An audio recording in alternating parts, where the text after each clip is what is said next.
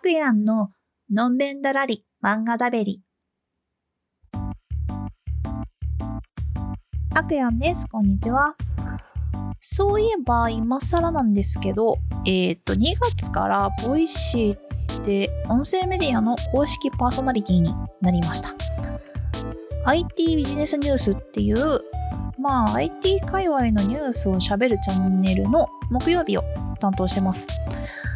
こののんべんだらりは、本当に何にも気を使わないで喋ってるんで、多少聞きづらくても、まあいいやって思って基本一発撮りで終わらせちゃってるんですが、まあニュース読むのは半端ないほど気使ってますね。別にもともと声の仕事とかしていたわけじゃないんでね、発声がいいわけでもないし、むしろ滑舌良くない方だし、一緒にパーソナリティになった同期の人たちの配信も聞きつつ、毎週試行錯誤してます。ボイシーのパーソナリティになってよかったなと思ったのは、親に喜んでもらえたことですね。あの普段やってる仕事が、まあ、その IT 関連の、まあ、デザインやったり広報だったりやってるわけですけどまあそのピンとこないんですよその親にこんな仕事したよっても話したりすることもあるんですけど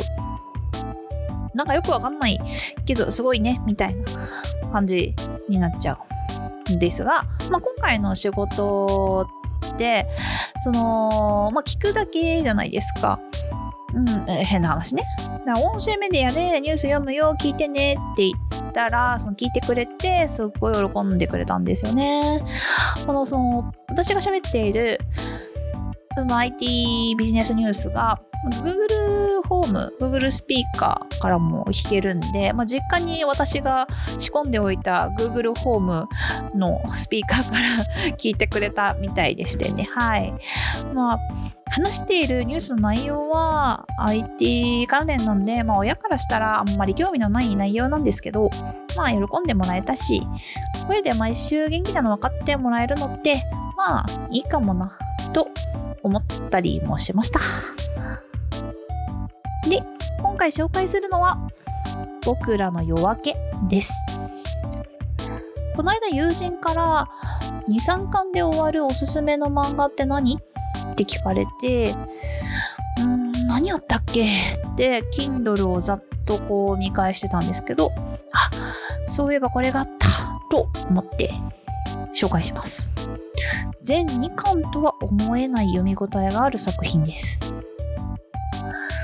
漫画の舞台は2038年の日本。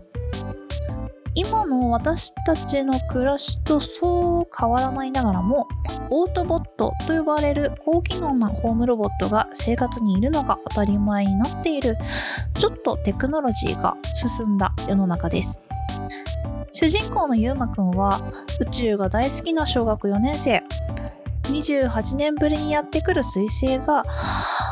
こう、地球に近づいてきているということでワクワクしながらも家にいるオートボットの7個の言うことにどうも反発してしまいがちなお年頃な日々を過ごしていたある日のこと。友達の家からゆうまくんと7個が帰る途中で7個が突然人格が変わったかのように話をしだします。その話を聞くとどうやらその7個の姿を借りて喋っているのは28年前に宇宙から地球にやってきた生物生き物のようです。その生き物の言うことには7個と同じ OS が使われている衛星が28年前に地球にやってきた時に助けてくれた友達でその友達と似ていた7個が近くに来たことでシステムを解析して意思疎通に意思疎通ができるようになったのだとか。その生き物はユーマに宇宙に戻りたいので宇宙船を直す手伝いをしてほしいとお願いします。ユーマは最初は不審がりながらもだんだんと話を聞くうちにのめり込み友人たちと一緒に宇宙船を直すべく動き出しますしかしその宇宙船にはその生き物すらも忘れてしまっている28年前に隠されたある秘密がありました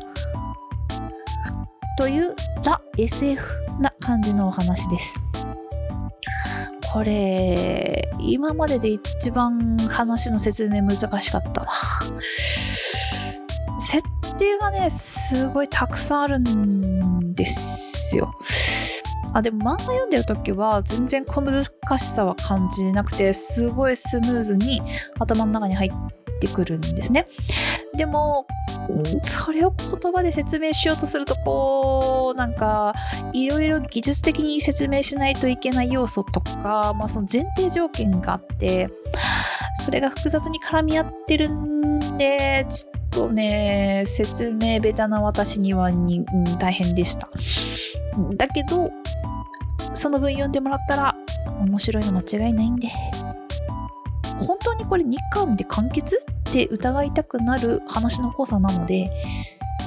読み終えた時に20巻分くらいの満足感はあるよ。うん。この話の重要なポジションにいるオートボットという、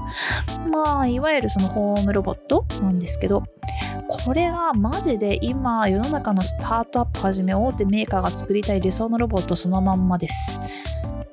あの、ドラえもんはね、ちょっと4次元ポケットとかをね、なんか両方さんまで考えるとちょっと夢物語すぎるんで辛いんだけど、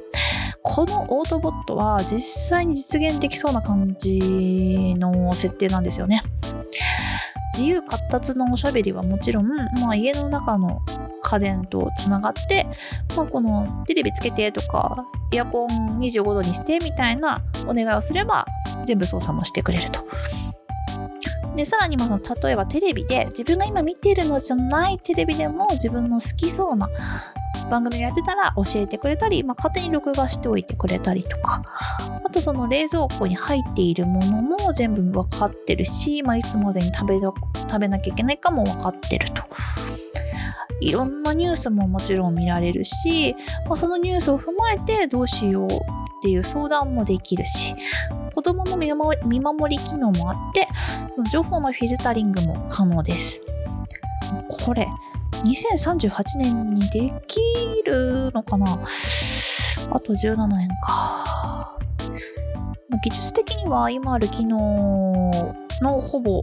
組み合わせなので、まあ、それがあとうん全部まとまった状態で性能も上がりこう家庭に当たり前に普及するくらい